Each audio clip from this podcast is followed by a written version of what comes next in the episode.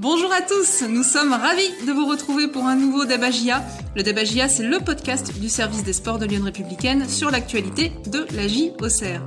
Comme chaque semaine, nous allons débattre autour de la JOCR, mais aussi répondre aux questions que vous nous avez posées sur lyon.fr et sur les réseaux sociaux.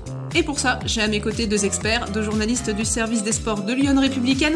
Benoît Jacquelin, salut Benoît, comment ça va? Salut Sabrina, salut à tous. Euh, ben, pour être tout à fait franc, un peu mal au crâne. Allez savoir pourquoi. Euh, je me dis que je suis pas peut-être, je suis peut-être pas le seul ce week-end. Bon, très bien. Et pas très loin de toi, Julien Benvoili. Salut Julien, est-ce que ça va bien? Salut Sabrina, bonjour à tous. Bah, oh, ça va bien, c'est un bien grand mot. En tout cas, pour être très franc avec les gens, un peu fatigué de ce retour euh, tardif de, Valenciennes, euh, où oui, le scénario n'a pas été des plus joyeux. Bon bah messieurs, on va essayer de rassembler toutes nos forces, hein, puisque vous allez débattre euh, aujourd'hui autour d'une question dans ce débat GIA. C'est la suivante. Après son abordage à Valenciennes, la GIA est-elle partie pour gâcher sa saison? Rappelons que les hommes de Jean-Marc Furlan ont donc fait match nul à Valenciennes, deux buts partout le samedi 20 mars après avoir mené deux buts à zéro. C'était pour la 30e journée de Ligue 2 et les Auxerrois restent 6e au classement avec 47 points. Avant d'entrer dans le débat, une petite prise de température, messieurs. Euh, après son sabordage à Valenciennes, la J est-elle partie pour gâcher sa saison? Benoît, oui, non, peut-être euh, J'ai envie de dire plutôt oui quand même. Hein. Je suis plutôt optimiste depuis le début de la saison. Je trouve qu'il y a, il y a plein d'ingrédients cette saison qui font que la GIA est, solide et peut espérer des choses. Autant là vraiment ce match là de Valenciennes, euh, pour plein de raisons qu'on va évoquer tout au long du, débat GIA, euh, il fait il fait très mal. Et juste je garde l'image en tête. Euh, franchement, fallait voir sur au stade sur la pelouse du Hainaut, bah, tout simplement comment étaient les Auxerrois après l'égalisation. Euh, c'était comme un match de coupe euh, finalement. C'était les gars étaient allongés au sol. C'était comme un but en or en fait qu'ils avaient encaissé. Euh, les mecs étaient au sol à, pas se relever et voilà, c'est ils ont pris un gros gros coup de massue. Et voilà, le scénario fait que c'est très dur. va falloir quand même s'en remettre de ça. Ça fait quand même beaucoup d'occasions qui passent et, et ouais, c'est quand même un gros coup dur. Pour poursuivre la prise de température, après son abordage à Valenciennes, la J est-elle partie pour gâcher sa saison? Julien, oui, non, peut-être? Bah, tout ce qu'a dit Benoît, euh, j'adhère. Hein. Moi, c'est même plutôt, c'est pas juste un plutôt, c'est un oui, mais vraiment franc, massif. Euh, à la rigueur, si je voulais rigoler, je dirais non, parce que finalement, en fait, à force d'enchaîner ces matchs-là, en fait, la GIA, elle aura ce qu'elle mérite. C'est-à-dire qu'aujourd'hui, elle est loin du PFC à 4 points, et ben c'est tout à fait normal. Je veux dire, euh, on a fait que de mettre en avant que la GIA avait une mauvaise passe. Bah, petit à petit, en fait, c'est pas qu'elle a une mauvaise passe, c'est qu'elle a eu une bonne passe euh, en fin d'année. Ça a ouvert des perspectives qui aujourd'hui, en fait, euh, elle peut pas, elle peut pas les assumer tout simplement. Ça va trop vite devant, ça va pas assez vite pour elle. Il euh, y a que des problèmes concrètement dans cette équipe. Et euh, même s'il y a eu du, positif, une partie du match, on va parler à Valenciennes, bah, c'est vite effacé par un scénario catastrophique, par des blessures qui viennent s'accumuler. Ouais, là, ça, ça devient compliqué d'être optimiste.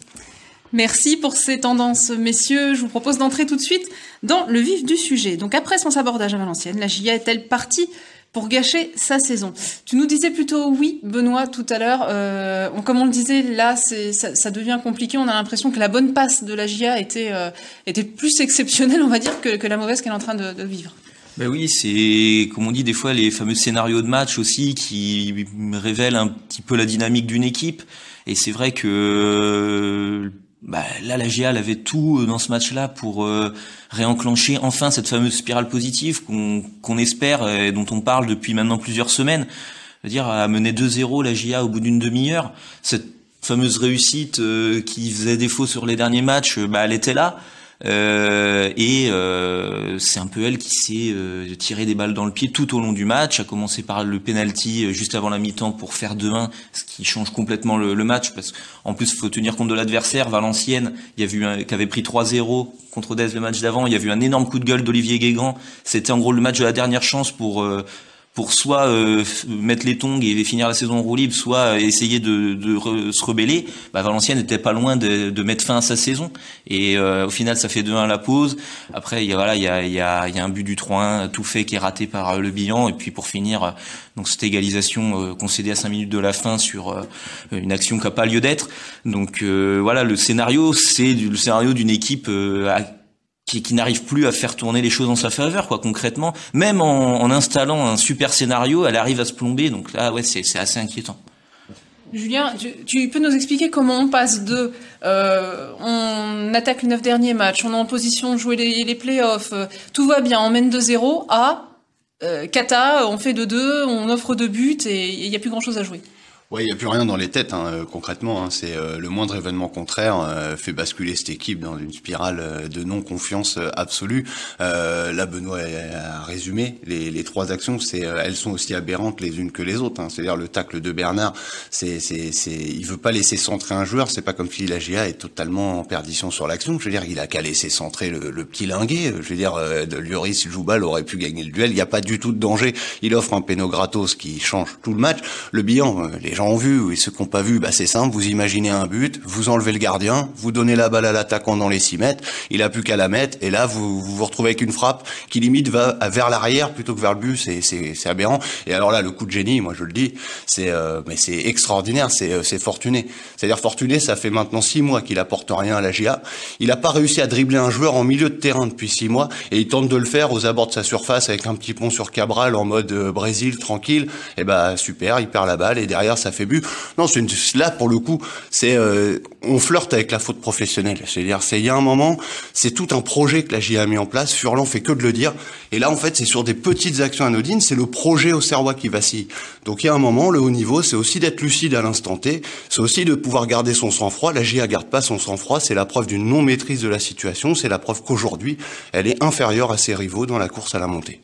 Tu parlais d'une faute professionnelle, Julien. Il y a Léo justement sur Twitter qui, euh, peut-être sur le ton de la blague un petit peu, nous demandait justement si c'était une faute professionnelle de se faire remonter par une équipe qui n'a plus aucune ambition et qui ne nous a pas bougé. Et il demandait également une note sur 10 par rapport à Hambourg-Haut. Est-ce que c'est comparable euh Non. Alors voilà. Euh, bon bah, il me prend à mon propre jeu. Je dis faute professionnelle. Voilà, c'est incomparable. Hambourg c'est 10 sur 10. C'est un message du président euh, une heure après le match pour s'excuser parce que c'est euh, la GIA est la risée de la France. La GIA n'est pas la risée de la France aujourd'hui. Il n'y a pas de problème. Elle n'est pas la risée de la Ligue 2 non plus. Elle est la risée du microcosme serrois qui forcément est déçu de ce qui est en train de se passer. Donc moi, plus que le résultat, c'est pas le résultat la faute professionnelle. C'est la manière dont le résultat se concrétise. C'est euh, il y a des choses que vous ne pouvez pas quand vous êtes joueur de haut niveau et embarqué dans un projet encore une fois de, de, de plusieurs de plusieurs mois qui, qui a quand même un but important, c'est de remonter ce club. Euh, ça fait neuf saisons qu'il est en Ligue 2 et pour la première fois, on avait l'impression que la GA mérite d'aller jouer euh, ces matchs du haut. Vous ne pouvez pas vous saborder de la sorte. Je veux dire, encore une fois, ce tacle de Bernard, ce raté de Le Bihan, c'est ce dribble fou de, de Fortuné, c'est des choses qui ne doivent pas exister au haut niveau. Je reviens juste vite fait en haut. On peut rappeler pour ceux qui s'en souviennent pas, c'était Coupe de France. Euh, R3. R3, voilà, défaite contre. Donc c'est quand même pas voilà deux salles, deux ambiances. Voilà. Euh, Jean-Marc Furlan, dans la réaction d'après-match, Benoît a parlé de, joueurs tétanisés à l'idée de, gagner ce match. Euh, il y a vraiment un problème psychologique là dans cette équipe? Je sais pas si c'est tétanisé par le fait de gagner le match, parce que c'est en tout cas sur le plan, si on veut parler un peu du plan mental de la psychologie, je dirais ouais c'est plutôt euh, moi je dirais pas tétanisé, je dirais plutôt ouais un manque de lucidité à certains moments clés du match et un peu surprenant par exemple, un peu surprenant Bernard quand même qui est un cadre de cette équipe et qui va euh, ouais faire ce tacle euh, sans raison euh, et qui concède le, le péno juste avant la mi-temps. Bon, Kevin Fortuné, on, voilà, on en a parlé plein de fois déjà dans le DBGA, laisser ses entrées en jeu voilà, il a, il, a, il, arrive pas à se mettre en fait à rentrer dans le match, dans l'exigence que demande le match en fait quand il entre pour un quart d'heure.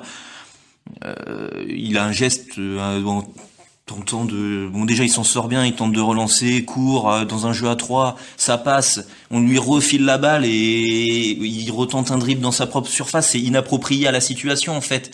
C'est ne pas se rendre compte euh, bah, du contexte malheureusement. Je veux dire la GIA était en train de subir depuis un quart d'heure il galérait à, comme depuis plusieurs matchs à défendre le score et ils y arrivaient. Jusque-là, il n'y avait pas non plus euh, péril euh, à fond.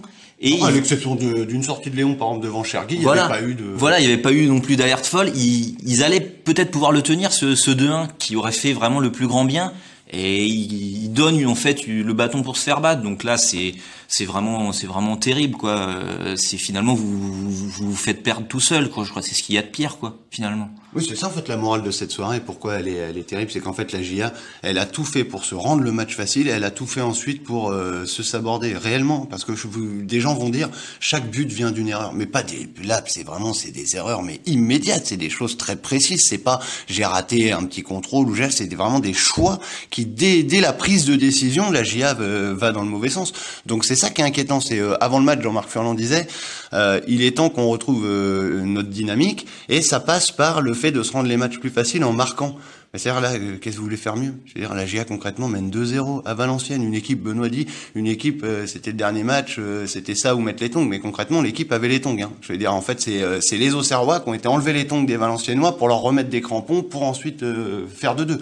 Donc c'est terrible. C'est ce match au-delà du de la symbolique du résultat. Vous pouvez aller faire un match nul à Valenciennes et finalement, aujourd'hui, on peut avoir un discours totalement différent. C'est pas, encore une fois, je le redis pour Léo, c'est pas la faute professionnelle, c'est pas le score en lui-même. C'est véritablement comment ça s'est euh, concrétisé, parce que ça symbolise malheureusement l'état actuel de la GIA.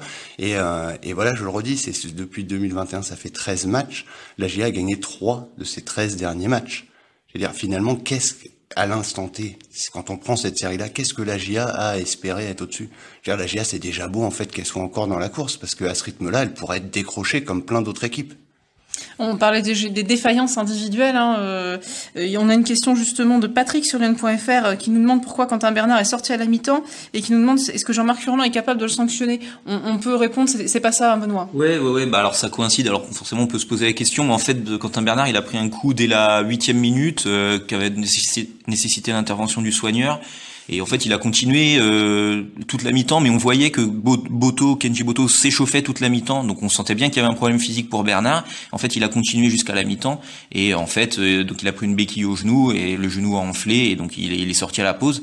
Mais donc c'était un problème physique pour Bernard et pas une sanction, même si pour le coup, euh, bah, ça coïncide avec ce penalty concédé. Sa dernière action du match, elle n'aura pas été fameuse, quoi.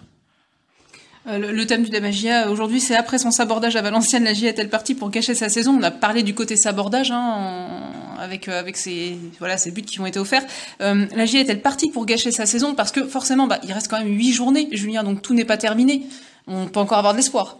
Oui, non, mais bah, ça, son l'espoir fait vivre, donc vivons, hein, vivons heureux, il n'y a pas de problème. après, il faut aussi s'en remettre à ce que l'équipe propose, à ce que l'équipe vous offre pour espérer. Alors, on va essayer de faire la part des choses. Si on regarde les, la première mi-temps, à l'exception de cette dernière action, oui, la GIA, voilà, était bien la première mi-temps. La GIA a montré des choses dans la continuité du Paris FC. Il y a dans le jeu un petit retour quand même de confiance, de prise de risque. C'était voilà, technique de qualité, c'était non, c'était vraiment pas mal. Quoi. Donc ça, ça peut être intéressant en vue des euh, de, de, de, ces huit derniers matchs. Maintenant, euh, est-ce que encore une fois, c'est ça que vous retenez du match? Jean-Marc Furlan, lui, il insiste parce que lui, il est, c'est un, très bon communicant. Et puis je pense qu'il la sortie de ce match, il peut pas non plus euh, vouloir détruire son vestiaire. Mais je pense qu'au fond de lui, même lui, c'est pas ce qu'il retient de ce match-là. Même lui, ce qu'il retient, c'est la suite, parce que lui-même dit, c'est d'ailleurs symbolique, c'est euh, finalement ce résultat, il représente notre équipe, nos forces et nos faiblesses. Et ben, si vous, si votre équipe, en fait, sa faiblesse, c'est de pas pouvoir tenir deux buts d'avance, ça va être compliqué de gagner des matchs jusqu'à la fin de saison, hein, quand même. Et puis surtout, là, on n'en a pas parlé, ce qui vient aussi noircir ce tableau. Là, on a parlé de Bernard, il y a Autrette qui s'est blessé. Alors moi, je suis pas en train de vous dire que euh, Mathias Autrette, il faisait le match de sa vie, etc. Mais numériquement, ça vient s'ajouter quand même à la grave blessure d'Axel Ngando dans la semaine. Donc là, c'est euh, trois joueurs de plus euh, à l'infirmerie, deux du secteur offensif. Jean-Marc Furlan avait tendance à dire dernièrement qu'il manquait de solutions. là, bientôt, on va voir Padovani titulaire. Hein. Ouais, Benoît, est-ce que ça va pas être difficile de terminer la saison avec ces joueurs-là absents Et est-ce qu'on peut espérer mieux finalement que bah, la sixième place?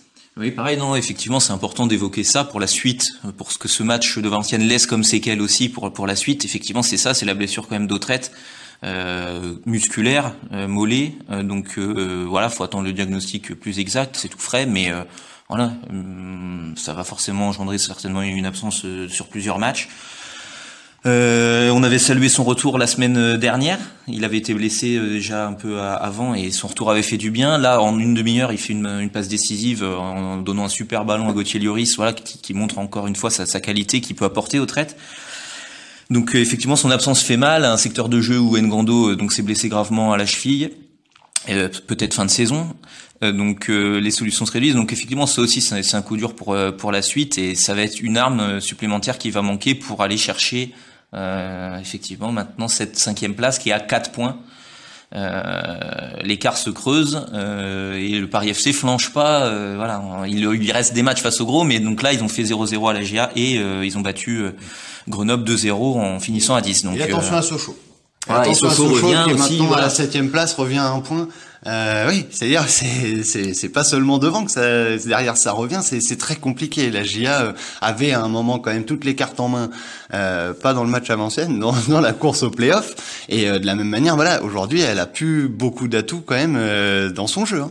Ah, c'est ça, à un moment on regardait beaucoup devant et là on regarde presque plus dans le rétro pour euh, voir Sochaux se rapprocher Ouais, parce que bah, notamment euh, si les gens ont envie de se rappeler, voilà, historiquement, euh, la dernière fois que la GIA a joué quelque chose à la dernière journée à Sochaux, c'était cette qualification en Ligue des Champions avec ce doublé d'Angbar. Euh, cette saison, 38e journée, c'est à Sochaux que la GIA ira. Euh, Peut-être ça pourrait être un match décisif, mais euh, aujourd'hui, euh, pour ça, va falloir que la GIA se réveille réellement et rapidement, parce que le PFC, on pensait effectivement, comme eux disait, que le calendrier pouvait être compliqué. Là, par exemple, ils battent quand même Grenoble euh, 2-0, Grenoble qui est tout en étant en plus réduit à 10. Euh, attention à ce que le PFC fasse pas à l'inverse une fin de saison en boulet de canon, et dans ces cas-là, ça va être très compliqué de revenir. hein. Euh, dans cette optique-là, Benoît, est-ce que la trêve internationale là qui se profile peut faire du bien ou au contraire bah, faire du mal parce que finalement il reste sur un, un très mauvais match les Auxerrois? Ouais, bon, ils vont couper là, ils ont deux jours euh, pour couper ce week-end déjà. euh, voilà, on verra dans quelles dispositions ils peuvent revenir. Euh, bon, la, la trêve, euh, il y aura un match amical, pareil, qui peut permettre pourquoi pas de trouver des solutions, même aussi en plan d'organisation hein, pour Jean-Marc Furlan. On l'a dit, donc après les blessures d'Autrette et Ngando, va falloir trouver des solutions. L'effectif est ric-rac, donc euh, sur le plan offensif, hein, il n'y a plus beaucoup de monde. Donc, euh, donc voilà, bah, cette trêve va servir à travailler. La GIA, en plus, jouera en dernier euh, de la 31e journée, jouera le lundi en clôture contre le Havre. Alors là, pareil, la GIA recevra une équipe entre guillemets de touristes. Le Havre qui joue plus rien, qui fait une saison euh, pas terrible, faut le dire, voire mauvaise, et euh, qui est pas non plus menacé pour le maintien. Donc euh, la accueillera une équipe pareil qui a rien à jouer. Donc pareil, si, si la est pas capable aussi de battre non plus ce, match, euh, battre le Havre dans ce match-là, bah voilà, il y aura plus grand-chose à espérer malheureusement. J'en profite pour glisser euh, la question de Didier sur lyon.fr. euh, Julien qui nous dit que Jean-Marc Furlan se plaint du manque de profondeur de, du banc, sûrement hein, depuis quelques temps, et il perd Ngando aux traites. Euh, Benoît en parlait. Euh, Il y a des solutions pour compenser ces blessures Euh, bah, euh, dans l'esprit de Jean-Marc Ferland, il ne doit pas y avoir trop de solutions puisque jusqu'à présent, il voilà, il, il trouvait pas d'autres euh, d'autres joueurs. Donc là, concrètement, Gauthier Hein, qui a été plutôt intéressant là pour euh, sa quatrième titularisation de suite, euh, eh ben, il va jouer tous les matchs. Je veux dire, je vois pas d'autres solutions, hormis un changement tactique euh, radical. Euh, après, Coef peut venir et repasser l'équipe en 4-2-3-1, par exemple. Mais après, j'ai du mal à imaginer Fortuné euh, reprendre une place de titulaire, alors que bon, déjà, on trouve que c'est euh, son bilan est catastrophique euh, sur 15 minutes. Je pense pas qu'il sera flamboyant sur 90. Euh, et ensuite, il y a quoi? C'est euh, c'est c'est En difficile. milieu hein. offensif, dans le secteur des milieux offensifs, il y a, y a pas de joueurs qu'on a déjà vu cette saison. Alors les gens diront, bah, faut, faut aller chercher maintenant Mercier. Et ben voilà. euh, C'est vrai, il, est- il a jamais été pris dans voilà, le groupe. il a hein. jamais été pris dans le groupe. Après, voilà, dans les, le groupe pro, dans le giron pro, c'est le milieu offensif euh, entre guillemets euh, le seul qu'il y a en magasin, j'ai envie de dire. Euh, voilà, le, le jeune Mercier euh, qui, a, qui a 18 ans, qu'on n'a pas encore vu cette saison. Donc à voir si, euh, ben, par la force des choses, il sera lancé dans le grand bain en cette fin de saison. Ce qui, on, on en parlait déjà dans des précédents débats était pas forcément euh, dans les plans. quoi. C'est pas, c'est pas l'idéal de lancer un gamin qu'on n'a jamais vu sur la fin de saison. Mais s'il n'y a pas le dans le même esprit, vu qu'on l'a jamais vu, euh, si on prend, on est bien obligé, là on va parler de joueurs, on les a surtout vus en équipe B. Donc euh, bah, en équipe B, euh, des joueurs comme euh, Begraoui ou Sinayoko ont déjà joué sur un couloir d'un 4-2-3-1. Donc euh, je veux dire, nu- numériquement, des solutions peut y en avoir. Mais c'est des joueurs qui aujourd'hui n'entraient pas dans les plans, faut le dire, immédiats de Jean-Marc Furlan. J'ai du mal à croire que sur les huit dernières journées, ce soit eux les facteurs X. Si ça l'est, tant mieux. Je veux dire, c'est c'est- c'est bénéfique pour tout le monde, pour la GIA, pour la formation de la GIA, pour tout. Mais encore faut-il euh, leur donner leur chance. Si vous l'avez pas fait sur les 30 premières journées, euh, est-ce que c'est au moment où ça compte le plus, euh, comme vous l'avez dit toute la saison, que vous allez le faire? J'ai quand même beaucoup de mal à y croire. Ouais, et puis tu dis qu'on les a surtout vus en équipe B, et donc par la force des choses cette saison, on les a pas Bah, beaucoup bah, vus ça du fait tout. longtemps, quoi. Voilà. ça fait quelques temps. Parce que rappelons que les championnats sont à l'arrêt, donc c'est des joueurs qui en plus, euh, voilà, n'ont pas forcément de un match dans les jambes non plus, quoi. Ben non, non, voilà, hormis Begraoui, donc qui lui est tout le temps dans le groupe pro, etc. Mais là, par exemple, sur un match comme ça, il est toujours pas entré. Donc vous voyez bien ce que, voilà, on parle des blessures, on parle des absences, et au final, ça lui donne pas plus de temps de jeu. Donc euh, c'est, je pense pas que ça va rebattre les cartes totalement sur la fin de saison. Ce qui va le faire, c'est si un, moi je, de l'extérieur en tant qu'observateur, puisqu'on est au contact de cette équipe depuis euh, le début, même si on va pas aux entraînements. C'est-à-dire si de, si entre guillemets demain Begraoui devenait titulaire, euh, il faudra voir les résultats, mais ce serait presque, euh, est-ce que ce serait un coup de poker de Jean-Marc ce- Est-ce que ce serait le symbole du bon bah je crois que c'est terminé, on passe à la saison prochaine. Je veux dire, il lui a pas fait jouer de la saison. Pourquoi c'est maintenant alors que ça compte double qu'il le ferait? Et ben pour faire plaisir à Roger, puisque Roger sur euh, oh, lyon.fr. Roger doit pas être le seul d'ailleurs. Exactement. Euh, Roger sur lyon.fr nous dit à force de répéter que Begraoui n'est pas une solution, Furlan ne le fait jamais jouer. Content de vous Point d'interrogation. Alors je sais pas si ça s'adresse vraiment à nous. À vous, c'est nous? Bah je ne sais pas. Parce que ah, je pense pas que je fasse l'équipe de, de la GA. En tout cas, j'espère, et là je le dis, si Jean-Marc Furlan nous écoute, euh, j'espère qu'il fait pas son équipe en fonction de ce qu'on dit. Hein. Ce serait quand même assez assez dramatique. Hein. Nous, c'est surtout plutôt l'inverse. On fait notre jugement par rapport au choix de Jean-Marc Furlan. Il ne semble pas ici, peut-être une fois, euh, voilà, moi je peux, j'ai pu euh, donner des doutes sur ce que Begraoui peut apporter sur la durée, mais surtout plus que le joueur, j'ai jamais jugé moi l'apport éventuel de Begraoui. J'ai toujours dit en tout cas qu'il n'entrait pas dans les plans immédiats de Jean-Marc Furlan, et donc à ce titre, je le vois pas, et c'est ce que j'ai dit il y a deux minutes, je le vois pas aujourd'hui euh, être une solution pour l'entraîneur au Serrois. Voilà, rassurez-vous Roger, euh, ça nous accordait bien trop de, de crédit que de considérer que Jean-Marc Furlan euh, tient compte de, de, nos, de ce qu'on peut dire pour faire son équipe. Euh, merci messieurs pour ce débat autour de cette question. Après son sabordage à Valenciennes, la GIA est-elle partie pour gâcher sa saison? J'espère qu'on aura aidé nos internautes à se faire une idée sur, sur ce point. Avant de passer justement aux questions de nos internautes, je vous invite à me donner vos tops et vos flops de la semaine. On va commencer par toi Benoît, quel sera ton top de la semaine? Le top, je vais le donner à Gauthier euh, pour son match euh, contre Valenciennes. Euh, c'est l'un de ses meilleurs matchs de la saison. on l'avait vu très bon contre l'OM, notamment en Coupe de France. C'était un match un peu bizarre avec une équipe remaniée, etc. Puis la Coupe, voilà, on sait jamais. Là, en championnat, vraiment, il a fait une prestation pleine, crédité d'une passe décisive pour le, deuxième but de, de Le Bihan. Puis même au-delà de ça, il, voilà, il y a eu plusieurs actions intéressantes. Donc euh, il fait un peu les montagnes russes hein, cette saison Gauthier Des fois on voit des choses qui nous allèchent un peu et puis après on est déçu le coup d'après. Alors j'espère que ça sera euh, bah, voilà le début pour lui d'une série de, de, bons matchs. Il risque de jouer beaucoup effectivement avec les absences. C'était là aussi déjà sa quatrième titularisation de suite. C'était la première fois que ça lui arrivait cette saison. Donc espérons qu'il soit lancé Gauthier Gauthier en top pour toi cette semaine et quel sera ton flop? T'en as qu'un. Hein? Ouais, euh, alors on a déjà évoqué beaucoup de, de, choses dans au sein même du match, donc je vais pas revenir là-dessus. Non, mon flop, ça va être plus, euh, ben voilà, sur euh, la situation euh, de cette 30e journée. je vais regarder, voilà, les quatre premiers ont perdu. donc si la GIA, voilà, déjà a, des regrets dans, dans le match, elle a aussi des regrets sur le plan comptable sur sur cette journée. voilà, ça elle, aurait pu, pourquoi pas, se rapprocher euh, de cette fameuse quatrième place de Grenoble qu'elle convoite officiellement. Elle veut recevoir euh, le barrage. La elle le joue déjà le barrage. Donc, euh, donc voilà, c'est une journée où, pour une fois, les gros ont fait une erreur. Ça n'est pas souvent le cas et la GIA n'en profite pas. Il y avait un bon coup à jouer pour la GIA. Merci Benoît. On passe à toi, Julien. Quel est ton top de la semaine si t'en as un? Oui, bah, bon, Hein, en tout cas, j'adhère totalement, mais bon, on va changer. Bah, ce sera l'autre Gauthier, Lioris, hein, qui dans la lignée de ses dernières sorties, là, euh, a été très solide euh, défensivement, et puis là, il se mue même en, en buteur, donc euh, voilà, ça vient confirmer quand même que c'est pour lui une vraie première saison où il joue beaucoup et il en profite, et c'est vrai que c'est un bel atout pour la GA aujourd'hui. Bah, fallait s'appeler Gauthier pour avoir un top cette semaine. Et quel sera ton flop? Bah là, moi, le flop, euh, contrairement à Benoît, non, moi, je vais remettre une couche. Euh, il y a des choses qui ne passent pas. Moi, je, voilà, je revois cette action. Moi, je, j'ai pas dormi de la nuit avec cette action de Kevin Fortuné. Ça me hante. J'ose même plus fermer les yeux puisque je revois ce dribble aussi. Ouais, c'est, inconsidéré, c'est, stupide, c'est ce que vous voulez, et ça précipite euh, peut-être la, fin de saison de la GIA. Donc, moi, j'ai pas, j'ai pas envie d'en rigoler et j'ai surtout pas envie de l'oublier. Ouais, bah je pense que il va pas redorer son blason en tout cas, euh, pauvre Kevin Fortuné auprès des supporters de la JOCR qui auprès desquels il n'a pas beaucoup de défenseurs déjà.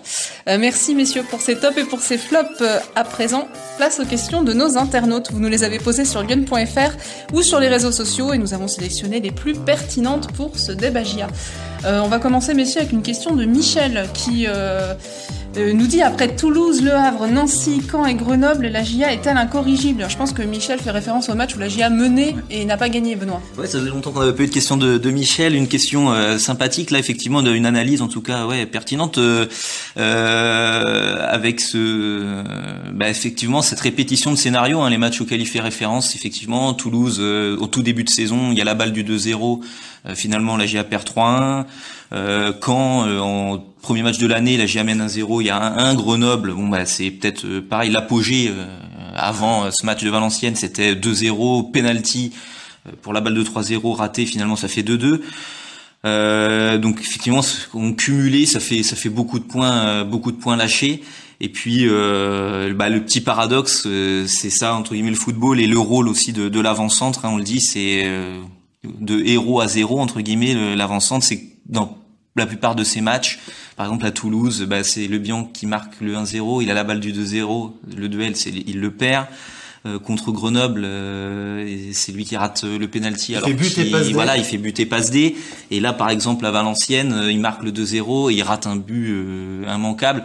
Donc voilà, c'est c'est c'est un peu bah, voilà, le, côté ingrat du, du truc de buteur. C'est à la fois vous êtes celui qui fait que la, que la GIA s'offre une belle saison parce que donc il en est à 16 buts maintenant et parfois aussi vous ratez des trucs qui font que bah vous on peut tirer un peu contre votre équipe donc c'est c'est un peu dur, mais effectivement, le constat de ces points perdus, bah, effectivement, il, est bien là. Hmm. Euh, pas mal de questions sur la, la compo d'équipe, le système de jeu. Euh, on a Daniel sur Lyon.fr, euh, Julien, qui nous demande pourquoi la GIA ne joue pas en 4-4-2 où il la trouve plus performante. Ah, bah alors là, je faudrait à la limite que Daniel nous explique euh, dans quel match en 4-4-2 il a trouvé la GIA euh, plus performante. Euh, de tête, là, euh, je peux me tromper, le dernier match que la GIA donc, a joué en 4-4-2, parce que c'est loin d'être la règle et c'est plutôt rare, c'est la réception de Rodez récemment. Ça a donné des fêtes à domicile, là où la GIA pourtant pas l'habitude de perdre beaucoup de points. Donc je pense pas que la GIA soit plus performante en 4-4-2. Elle a en tout cas joué plutôt peu de matchs cette saison. ça avait, je crois, oui, le fameux match à Toulouse euh, ça avait été un 4-4-2, mm. donc il y avait eu du positif, mais ça avait au final débouché sur une défaite. Donc euh, après, libre à Daniel de penser que la GA joue mieux en 4-4-2, parce que notamment puisque l'ailier gauche est du Gimon, c'est vrai que c'est facile d'imaginer euh, mettre les deux en pointe avec le bilan, mais autant voilà, il y a, y, a, y a, eu quelques systèmes tentés cette année, autant le 4-4-2 est pas celui qui m'a le plus marqué. je crois à Dunkerque qui avait eu, s'il me semble euh, il me semble un duo euh, du Gimon Le Bihan, ouais, ça me revient, euh, c'est sûr. Ouais. C'était notamment face à des défenses à 5, hein, Dunkerque, Toulouse et Rodez, notamment face à des défenses à 5. Les, GIA passé à, deux axiaux, mais sinon c'est pas c'est pas la solution de base en fait de, de la GIA. Ouais, c'est pas ce que privilégie Jean-Marc Furlan en tout cas. Euh, une question de Patrick sur Lyon.fr. Alors, elle est un petit peu longue, messieurs.